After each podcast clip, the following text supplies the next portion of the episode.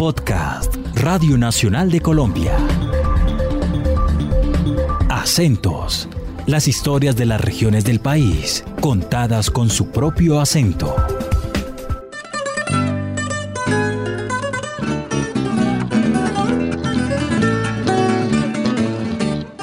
Las comunidades indígenas no solo nos quedaron jeroglíficos, artesanías y tesoros arqueológicos, también heredamos una costumbre, un hábito cultural de la que hoy se disfruta en Estados Unidos, Europa, Latinoamérica y Colombia misma.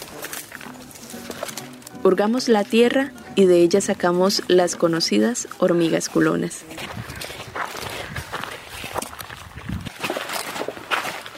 Soy Ruth Joana Helves y este es un episodio más de la serie podcast Acentos. Y desde Santander, los expertos en la cosecha de hormigas y conocedores del tema nos permitirán descubrir una tradición que heredamos de los indígenas que habitaron estas tierras.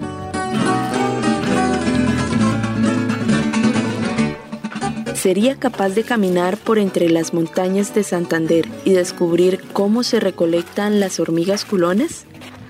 Hoy, pues hablar de hormigas culonas es hablar de Santander, porque aquí las consumimos, aquí las, las cazamos o las cogemos, siempre se dice vamos a coger hormigas. Es una tradición que viene desde la época de nuestros antepasados indígenas. Se habla de que los guanes consumían esas, esos bichos, como les decían los españoles, esas hormigas, y por eso el pueblo guane hablar de la provincia de Guanentá por lo mismo, por los guanes, es decir, donde mayormente se dan las hormigas es en los alrededores de San Gil, todos esos municipios también, desde luego por el lado de Charalá y en la provincia de Vélez también, es decir, Santander es eh, pródiga en hormigas colonas Gerardo Martínez, historiador e investigador de la cultura santandereana, nos habla de este pasabocas que se ha mantenido por años en estas tierras, tanto que muchas familias santandereanas tienen por costumbre salir a cazarlas. Más o menos con la lluvia de abril. Acordémonos que a veces hay, hay Semana Santa de marzo y Semana Santa de abril, dependiendo cuándo cae. Y entonces, por esa época y en la lluvia de abril, después de unas lluvias intensas, tiene que haber un sol intenso y ese día van saliendo las hormigas. Se identifica el hormiguero, toca madrugar cuando uno que va a hacer harto sol para ir a reservarlo porque pues llega mucha gente y entonces para que no se acumulen en un solo hormiguero a, a, disputarse las, las hormigas, entonces las distintas familias van ubicando sus hormigueros, los comedores y ahí al final de la tarde pues empiezan a bajar algunos eh, con arrobas enteras.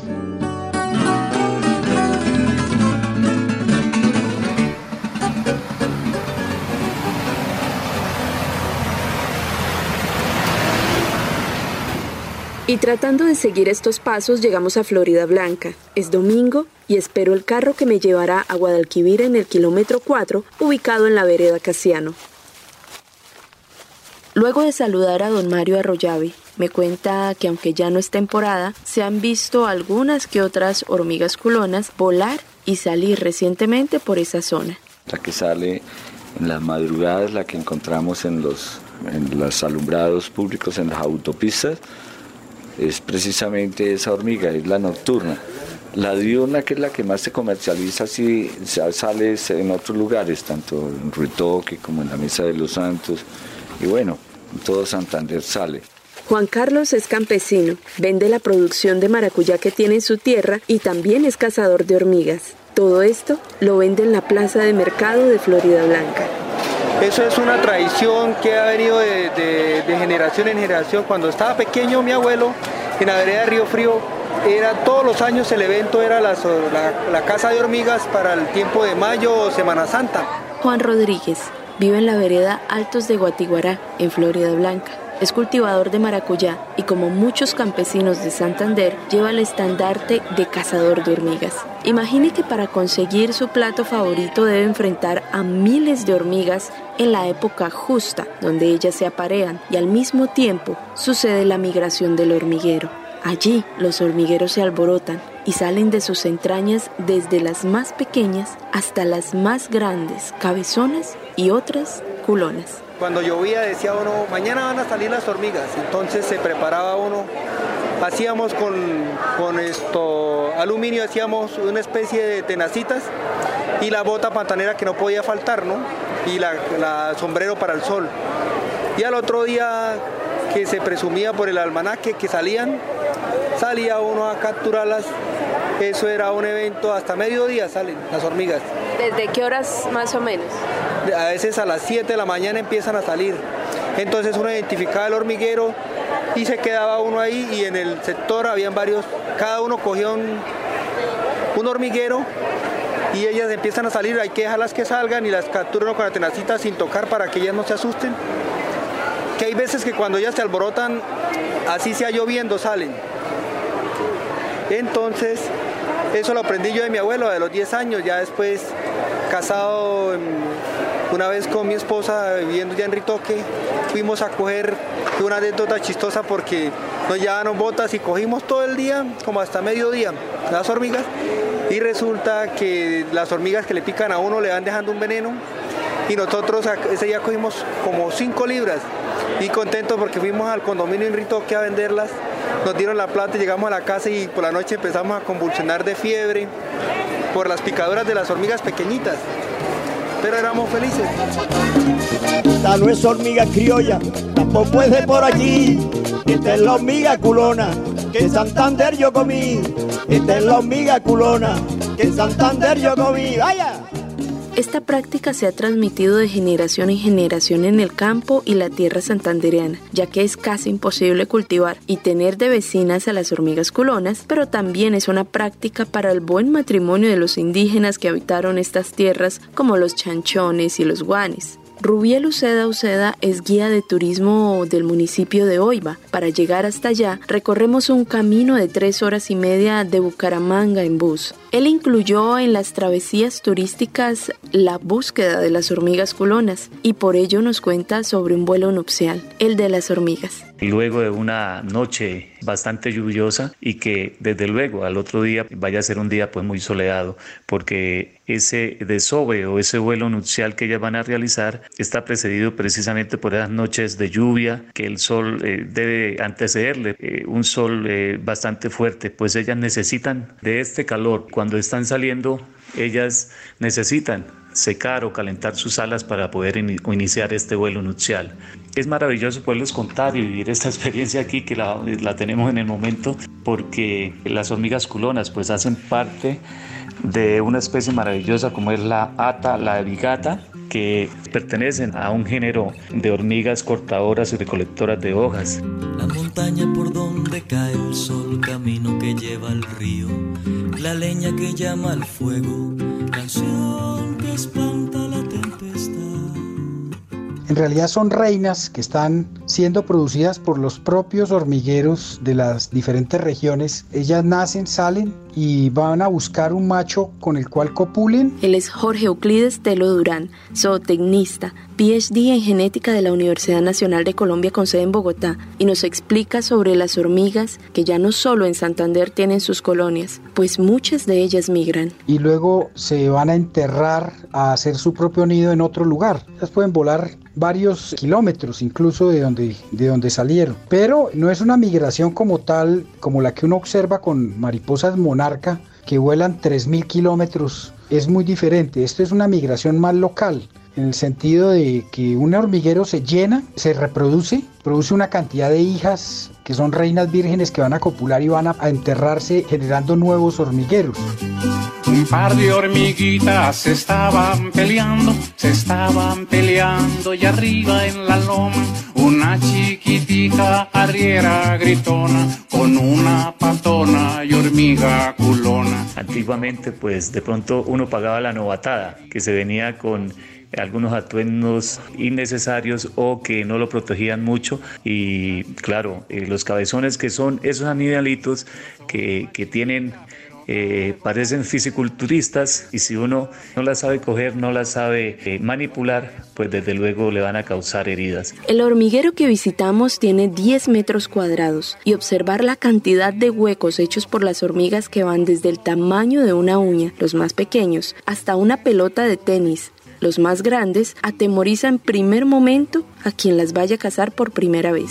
Y la hormiguita culona le contesta muy furiosa, boba pinga deje de ser envidiosa. Algunas hormigas pequeñas empiezan a salir luego del golpeteo con la mano.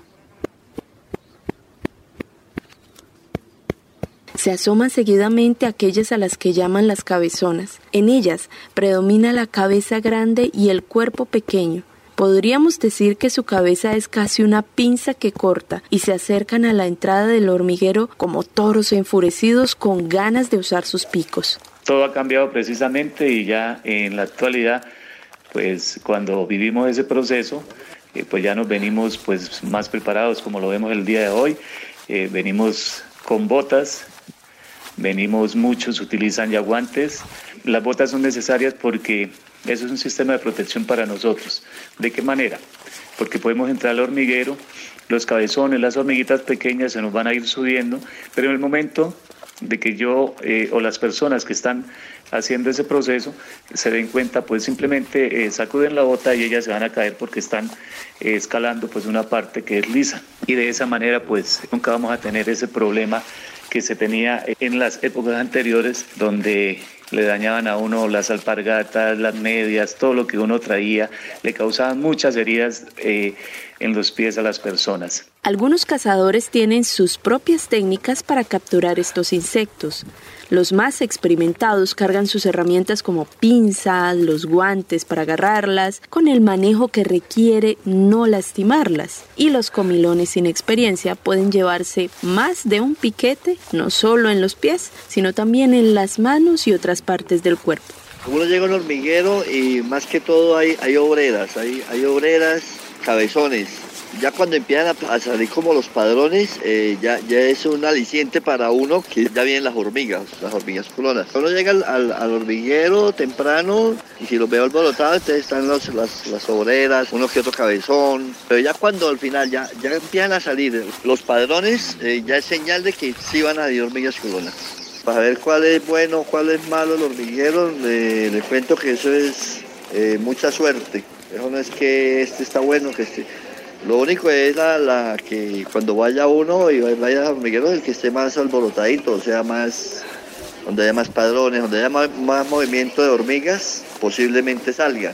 Porque va unos hormigueros que hay algunos alborotados que donde salen las hormigas y hay otros que son muy apagaditos, una que otra hormiga y ya pues no van a salir. La hormiga santanderiana tiene un sabor exquisito. Usted la prueba un poquito, queda con la misma gana. Este no es solo un gusto personal, para muchos campesinos es parte de un ingreso extra. Yo llegué a vender por, por el socio, mi compadre.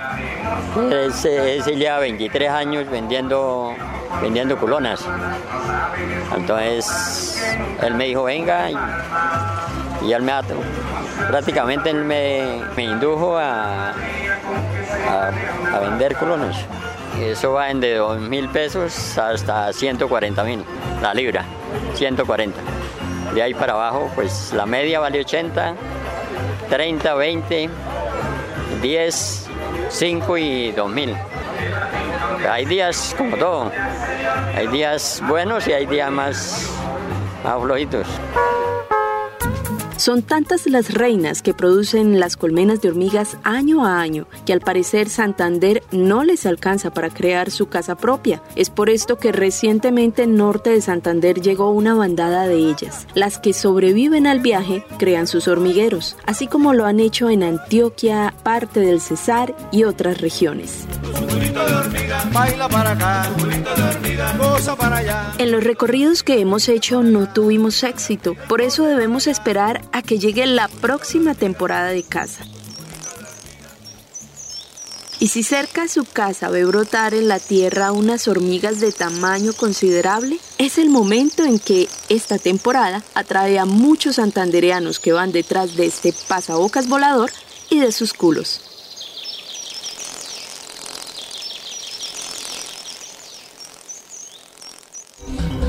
Acabas de escuchar Acentos, un podcast de Radio Nacional de Colombia.